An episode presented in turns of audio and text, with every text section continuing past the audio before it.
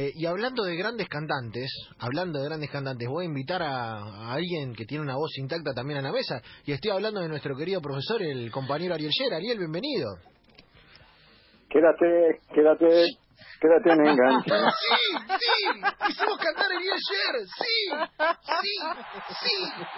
Sos único, sos único. Abramos té y deportea con esto mañana, por favor, me vuelvo loco. Hola, Ariel. Hay, hay, ¿Cómo estamos? Hay cosas que solo se hacen una vez al año. Una es cumplir años y otra es cantar cuando eh, una de las personas que más celebras que existe en el mundo cumple años, que es el caso tuyo, Seba. Así que esperé toda la mañana para llamarte porque eh, te supuse sometido a, a, los homenajes de, de, la gente que te quiere mucho, inclusive quienes te cohabitan, y digo, no, no voy a llegar yo, que soy un tipo que lo ha cagado a pedo desde que lo conoce, que le voy a cagar la fiesta. Pero, pero bueno, me reservé, eh, solo di cuatro horas de clase antes de tratar de afinar esto, que fue una idea que, que concebimos con, con eh, con Bronzini, que es algo así, dado que se llama Bronzini, un heredero noble de Pavarotti. claro, él, él también. Creo que es la primera vez que te escucho cantar en mi vida, mirá lo que te digo. Tendría que poner a pensar, pero creo que de tantos años es la primera vez que te escucho cantar y cantás bien. Yo canté eh, eh, el apellido de Milito, eh, canté por Lisandro López, canté por Maradona, eh, canté canciones de cuna que jamás lograron dormir sino alterar a mis hijos eh, y, vengo fracasando en ese intento con mis nietos, pero dada tu referencia, lo voy a llamar a Banana Purredón y le voy a decir, uno que canta bien, que es de Independiente, uno que ni siquiera logra cantar mal, que es de Racing, que soy yo, hagamos un show, total se hacen tantas cosas que en ese contexto por ahí nos termina yendo yendo bien. Así que eh, feliz cumpleaños. Eh, eh, el 11 de junio del año que viene, que va a ser viernes, salimos el aire por enganche y canto la segunda estrofa. Me vuelvo loco. yo ya pondría la cita desde hoy, ¿eh? Y podemos, tenemos un año para elegir la canción, un año siempre y cuando la pandemia nos deje, Ari, pero yo quiero que nos cuentes alguna de tus historias, además de, de, renovar unos, unos talentos que hasta ahora no te conocíamos. Sí, eh, vamos a hacer eso, pero eh, hoy te ganaste el tributo. Eh, vamos a hacer una, una excepción. Nosotros siempre tratamos de pensar a la literatura asociada al deporte, al deporte asociada, asociado a la literatura, o seguir al maestro de fútbol y de búsquedas literarias que es Pablito Aymar, que nos ha dicho, bueno viejo, al final son dos caminos de expresión, el deporte y la literatura, y, y en eso estamos. Pero como vos cumplís años y hoy eh, la, tarde de enganche, según percibí, está impregnadísima, como tantas tardes de enganche, por eh, el, eh, los sabores de la cocina y de la comida.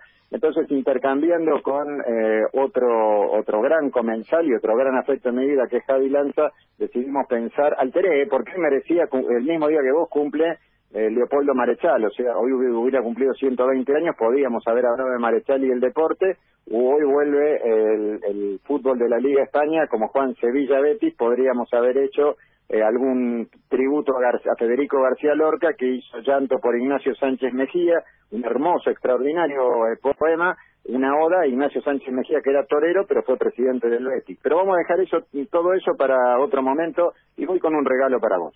yo quiero quiero que este año, más allá de los matices que te impone la pandemia, eh, sabemos que con todas las dificultades del caso y las angustias del caso, sabemos que la vida seguirá eh, y después y seguirá y, seguiremos comiendo luego de eso y seguiremos cocinando luego de eso. Va, yo ahora me dedico a cantar, como habrás notado, pero eh, vos cocinarás.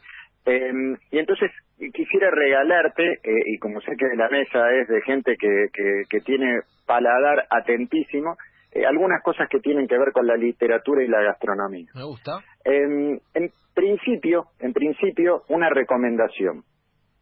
Eh, en, en, general, la literatura durante mucho tiempo, igual que el fútbol, eh, igual que el deporte en general, pareció un campo del que nos apropiábamos los varones la palabra de tal manera eh, eh, era difícil, eh, inclusive había zonas anchas del mundo editorial que no, no miraban con buenos ojos a una señora que escribía.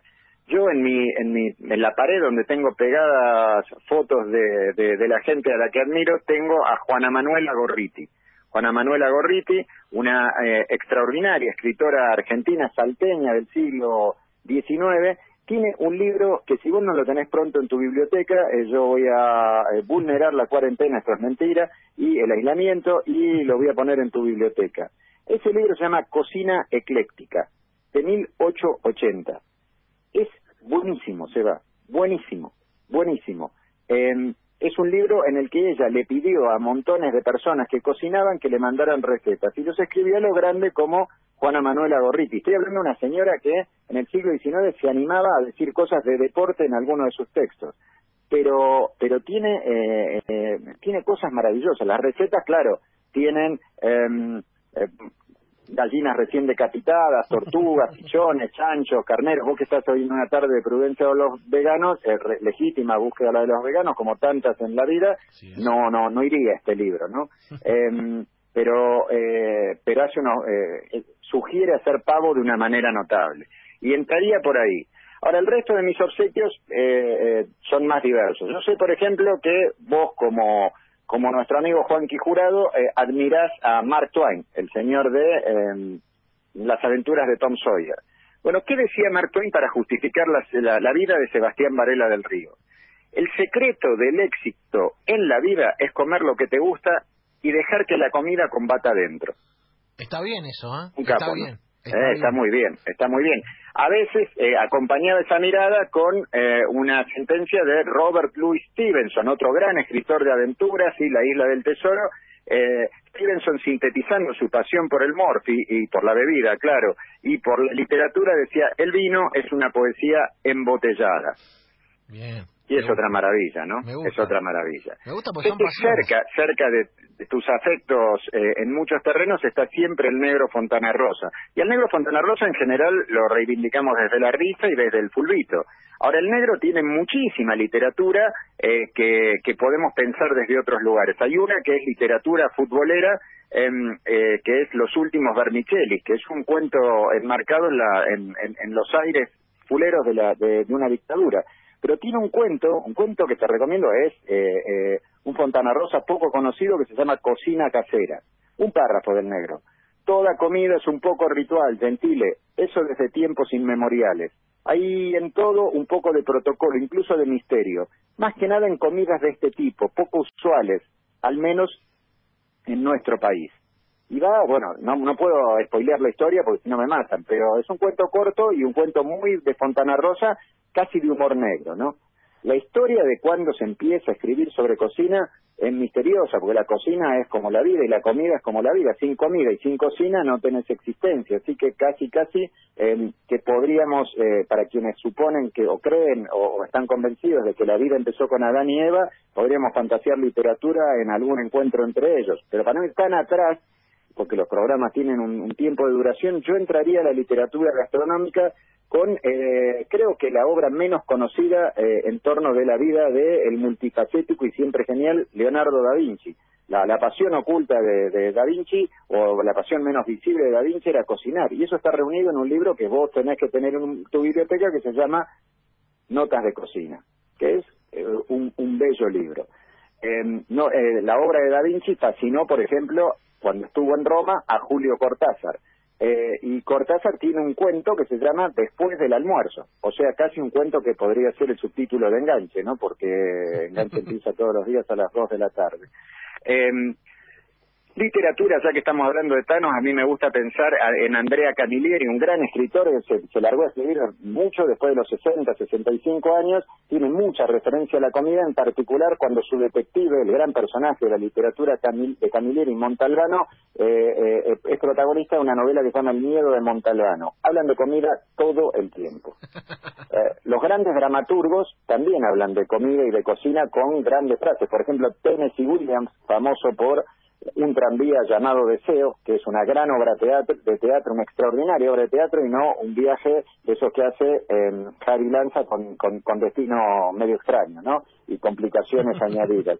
Tennessee Williams eh, escribió esta frase, una comida bien, bien preparada tiene sabores delicados que hay que retener en la boca para apreciarlos. O sea, nada de llenarse la boca. El cine, el cine, vos sos fana del cine, Seba, eh, tiene muchísimo, ¿no? Eh, el cine italiano ni hablar con la gran comilona, pero la mejor frase la dijo casi un tuit para, para dejar fijado en cualquier tiempo Federico Fellini, gran director italiano. La vida es una combinación de magia y pasta, dijo Fellini. Está todo ahí, está todo ahí. Este, está Fellini entero. Es universal. Está Fellini entero. Sí. Sí, sí, totalmente. ¿no? La, vida es una combinación de magia y pasta, y por eso en, el cine de él vemos estas cosas, ¿no? Eh, me gusta pensar esto llevado a, a, esta parte del mundo, a, la América Latina, y a veces para pensar las singularidades de la América Latina y ligadas con la comida, hay que andar por la literatura de García Márquez. Hay mil, mil referencias en García Márquez sobre eh, comida y cocina eh, y hay, bueno, mil en montones de escritores de esta, de esta región. Eh, a mí lo que más me gusta ligado a la comida y a la cocina de García Márquez es lo que tiene que ver con la cocina caribeña. Él tiene muchas citas mm, mm, poniendo en cuestión si no se están descuidando las tradiciones de cómo se come en el Caribe. Eh, en los funerales de la mamá grande, que es un clásico, eh, recontra clásico de García Márquez, hay un párrafo que dice así. Bajo los almendros polvorientos donde la primera semana del siglo acamparon las legiones del coronel Aureliano Buendía, se ponían ventas de masato, bollos, morcillas, chicharrones, empanadas, butifarras, arepuelas, hojaldres, longanizas, mondongos, cocadas, guarapo, entre todo género de menudencias, chucherías, baratijas y cacharros, y peleas de gallos y juegos de loterías.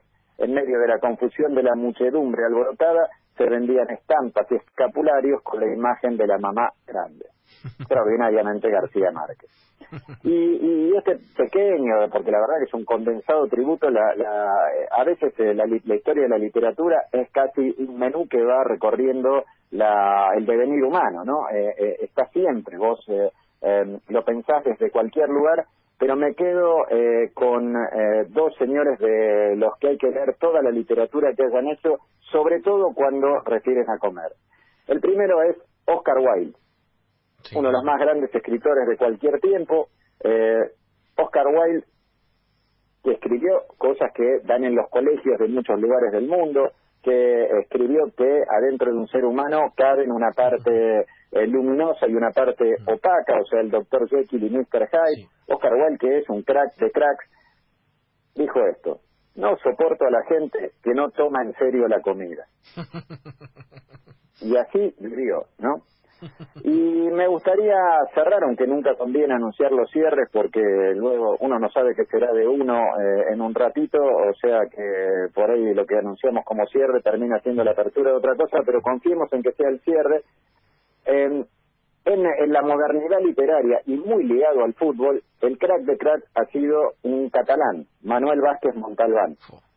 Eh, Manuel Vázquez Montalbán, hemos contado acá, eh, gran escritor, gran militante político, extraordinario periodista, fana del Barcelona, eh, pronosticador de que Guardiola sería un genio, eh, un tipo que eh, hacía cualquier cosa por todos y por las demás, salvo que estuviera Cruyff en la cancha dirigiendo, jugando para el Barcelona, entonces no recordaba siquiera que tenía hijos o nietos, porque, claro, porque estaba Cruyff y sabemos que eso no, no puede postergarse con nada ultra futbolero, un señor que enseñó a pensar al fútbol desde dimensiones de la política y un gourmet del carajo.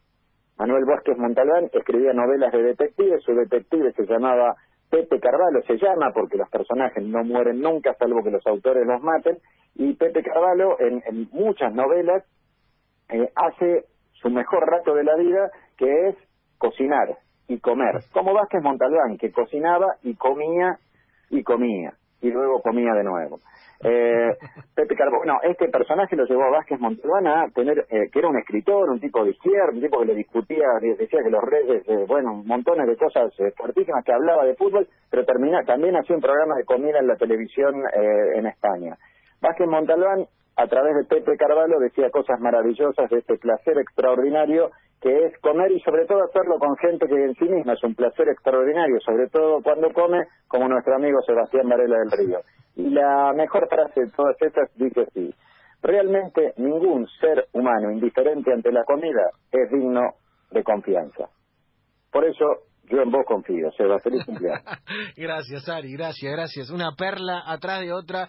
Eh, en tiempos en los que, eh, viste, se encuentran nuevas maneras de comunicar, yo veo en Ariel, viste, a, a, la literatura viniendo a nosotros, a, verla contada desde lugares en los que acercan a mucha gente. Así que yo, Ari, te lo agradezco, pero no te lo agradezco por mí y por mi cumpleaños, que sí te lo agradezco, eh, sino que te lo agradezco porque yo siento que en cada jueves que que venís acá, eh, vamos trayendo gente o llevándole o que ellos nos traigan cosas y esto me parece que es una simbiosis que además nos trae unos nombres eh, como este último de, de Vázquez Montalbán que ha pintado Barcelona de una manera eh, increíble a la mesa de enganche, así que yo te lo agradezco.